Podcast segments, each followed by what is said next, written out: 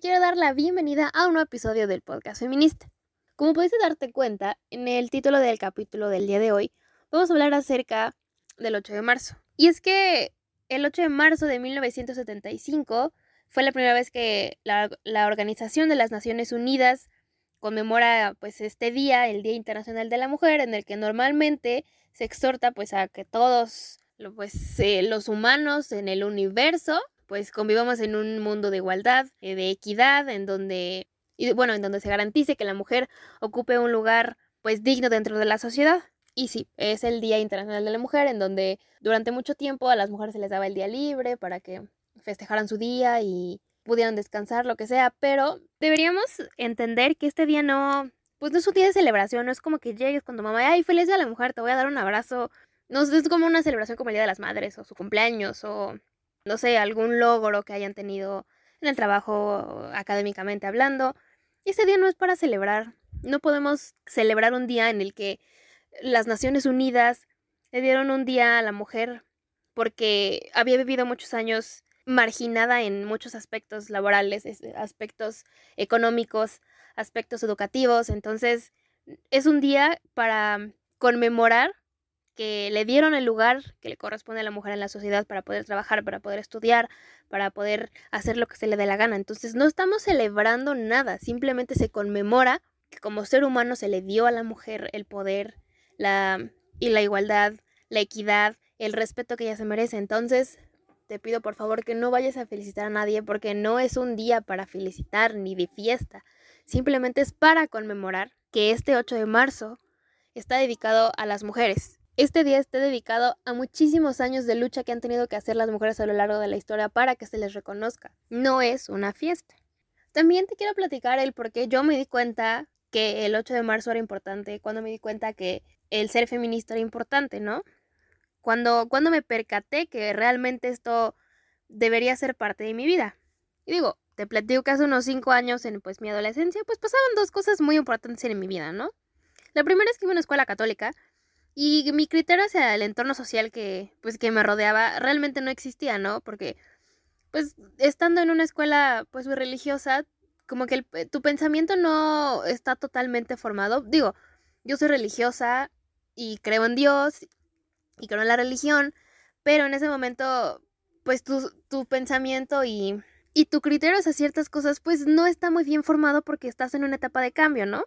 Y, pues, también creo que en esa escuela aprendí a normalizar muchos comentarios y muchas actitudes machistas y misóginas por parte de mis, de mis compañeros, por parte incluso de algunos maestros. Y es que te voy a poner unos ejemplos de cómo nosotros normalizamos tanto estas cosas que, pues cuando estás más pequeño, no te parecen, pues malas, no te parecen que tienen comentarios o que tienen un trasfondo realmente negativo. Y es que muchas veces cuando, cuando alguna maestra llegaba al salón y venía enojada o pues realmente porque tuvo un mal día, ¿no? Porque no siempre podemos estar de buenas y llegaba la maestra a veces enojada, a veces molesta, a veces como estresada, como cansada. Y siempre oía a mis compañeros hablar y, asegurar que seguramente el marido no la había atendido bien en la mañana y por eso venía de mala gana a la escuela. Y, y, te pones a pensar en este momento cómo normalizabas tanto ese comentario que hasta tú misma como mujer decías, ay, seguramente no la atendieron bien y por eso viene de malas. Y es que, eh, pues tú decías, ay, si, si no tuvo relaciones sexuales, pues seguramente viene enojada, cuando eso no tiene nada que ver, no tiene nada que ver si tuviste unas relaciones sexuales, simplemente lo estás normalizando y estás culpando a la mujer y estás echándole toda la culpa a ella porque tuvo un mal día, tú no sabes lo que pasó, a lo mejor chocó, a lo mejor no encontró sus llaves, a lo mejor se le hizo tarde porque había tráfico y no necesariamente tienes que culparla a ella, a su estado de ánimo, a su estado físico, a su estado psicológico simplemente porque es mujer. Ay, seguramente por eso, ¿no? E incluso en la misma secundaria, cuando a ti, cuando te empieza a despertar este como piquetito de que te va a gustar alguien y, y realmente escuchabas comentarios de otros compañeros o de, inclusive de otras amigas tuyas, compañeras o de maestras que tú quieres acercarte a ellos y no, no te acerques, que ellos se te acerquen, ¿no? Date a desear para que ellos te busquen. Cuando realmente si alguien te interesa, no tienes por qué darte a desear o hacerte la interesante. Y es como, o sea, ¿por qué tengo que darme a desear? O sea, realmente solamente te gustaba alguien y decía, no, es que como tú eres mujer tienes que dejar que él dé el primer paso. Oye, si alguien te interesa, no tienes que esperar a que esa persona pues vaya hacia ti. Es un comentario bastante estúpido porque solamente se lo dicen a las mujeres como no, e, el hombre es el que tiene que dar todos los pasos. Tú no hagas nada, tú date a desear por. Incluso cuando, cuando tú llegabas enojada a la escuela o de malas, o sea, digo, todos tenemos malos días, todos no, no, siempre, no siempre vamos a tener días perfectos, tal vez nos peleamos con nuestros papás, tal vez nos perdió el dinero que nos habían dado, no sé, pero cuando tú como mujer llegabas a la escuela y llegabas de malas, llegabas molesta, siempre recibías comentarios de tus compañeros hombres diciendo que seguro estabas de malas porque estabas en tus días, o sea, y creo que eso lo normalizamos tanto y siempre que estamos sentimentales, enojadas, estás en tus días seguramente por eso, mejor ni le hablen. Oye, no necesariamente mis hormonas tienen que cambiar para estar de malas, simplemente puedo tener un mal día, puedo estar enojada porque desperté de malas y no necesariamente es porque esté hormonalmente cambiando, no tiene nada que ver y siempre lo normalizamos tanto que empezamos a pensar, sí, es mi, es mi culpa, ¿no? Es, es mi culpa, seguramente soy mis días, nadie me hable, ¿no? Inclusive nos enseñaron a que menstruar es, algo por lo que debe darte pena, es algo ah, por lo que debes estar escondiéndote, siempre preocupándote porque si te estás manchando, si alguien te vio. A mí me pasaba mucho, a muchas compañeras que tuve en la primaria cuando empezaba estos cambios que tiene tu cuerpo y que empezabas a menstruar y tenías que, sacabas tu, tu toalla de la mochila y la tenías que esconder entre tu ropa, entre tu uniforme para que los demás no lo vieran, porque, pues porque te enseñan a que te tiene que dar vergüenza que que estés menstruando. Y, entonces lo normalizas tanto que pasas toda la vida escondiendo tus toallas sanitarias cuando tienes que ir a cambiarte. Digo, creo que es algo muy normal y no tendrías por qué andarlo escondiendo. Y otro comentario que tenemos tan normalizado y, y tan estigmatizado en la sociedad que siempre que hay un accidente en la calle, ah, seguro iba manejando una mujer. Güey, ¿por qué siempre que algo malo pase tienen que echarle la culpa a una mujer? O sea, inclusive lo he escuchado de mis papás, de mis tíos, de amigos que dicen, ay, iba manejando una vieja, seguramente chocó por eso. O sea, que seas mujer no significa que seas un imbécil al volante. No tienes por qué normalizar estarle echando la culpa solamente a un género, porque así se le, porque así, así es, ¿no? ¿no? La gente piensa que las mujeres son tan tontas que ni siquiera pueden manejar. Díganme por qué, o sea, porque yo no entiendo. Siguiendo con los comentarios y las actitudes pues machistas que se nos inculcaron, incluso cuando comencé a crecer un poco más y pues yo iba a las fiestas, ¿no? De adolescente y, yo veía a las niñas y siempre las estaba criticando pues por lo que llevaban puestos, si estaba muy larga su falda, si estaba muy escotada su playera, si este el vestido que llevaban estaba muy pegado. Incluso llegué a decirle zorras a algunas mujeres simplemente por cómo iban vestidas, simplemente porque veía que pues estaban besándose con un chavo, con otro chavo o eh, yo las criticaba por estar disfrutando la su sexualidad como mejor les convenía. O sea, a mí no me, a mí no me tenía por qué importar qué es lo que ellas estuvieran haciendo con su cuerpo. Pero tenía tanto este, este chip que tenía adentro en la cabeza de, de decir que si una mujer hacía esto era porque no se respetaba. Si una mujer hacía esto era porque era una, una cualquiera. Entonces, no estaba bien.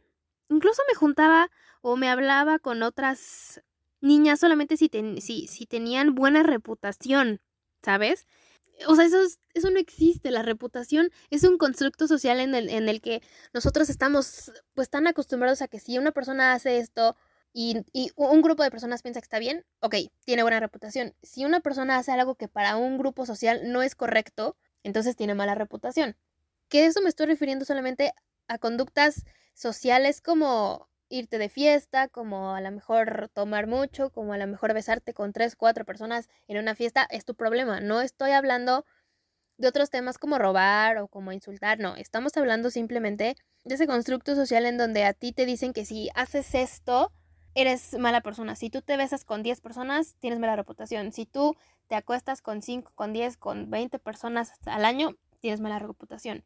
Entonces, esos pensamientos te los meten en la cabeza desde muy pequeña. Entonces cuando creces vas viendo que otras personas pues no hacen lo que así a ti se te dijo que estaba bien y empiezas a pensar y dices, no, pues ella ya no tiene buena reputación, yo no me voy a juntar con ella porque van a pensar que soy igual. Cuando cada quien decide qué hacer con su cuerpo, cada quien decide qué hacer, qué no hacer, porque al final es tu cuerpo y tú no tienes por qué hablar sobre el cuerpo de otra persona, cómo, cómo lo está utilizando, no eres, es tu cuerpo es su cuerpo y ella decide qué hacer con él. Y luego empecé a ver como noticias ya un poco más grande y veía como muchas mujeres comenzaban, salían a marchar, salían como a pintar cosas en las paredes y decía como, güey, ¿por qué son así de ridículas? ¿Cuál es la necesidad? No tienen por qué estar pintando paredes, piden respeto y no respetan. La violencia no es la solución a la violencia. Incluso me burlaba de cuando hacían performance eh, las mujeres bailando en las calles, cuando hacían canciones, decía como qué ridículas, o sea, nadie le está haciendo nada, están locas, ¿no?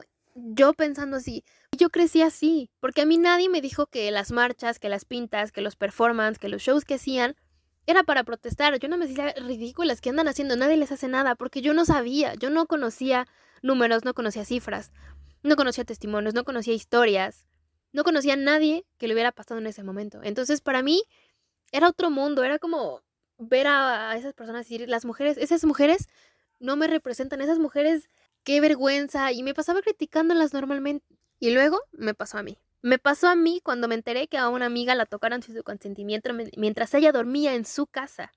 Me pasó a mí cuando un hombre comenzó a masturbarse frente a mí en la calle mientras yo caminaba hacia la tienda. Me pasó a mí cuando un día a las nueve de la mañana, con chamarra, con bufanda, un hombre comenzó a seguirme por una avenida muy grande, y al ver que seguía atrás de mí comencé a correr y me di cuenta que él venía siguiendo, y tuve que correr lo más rápido posible para poder llegar al lugar a donde iba a ir con miedo.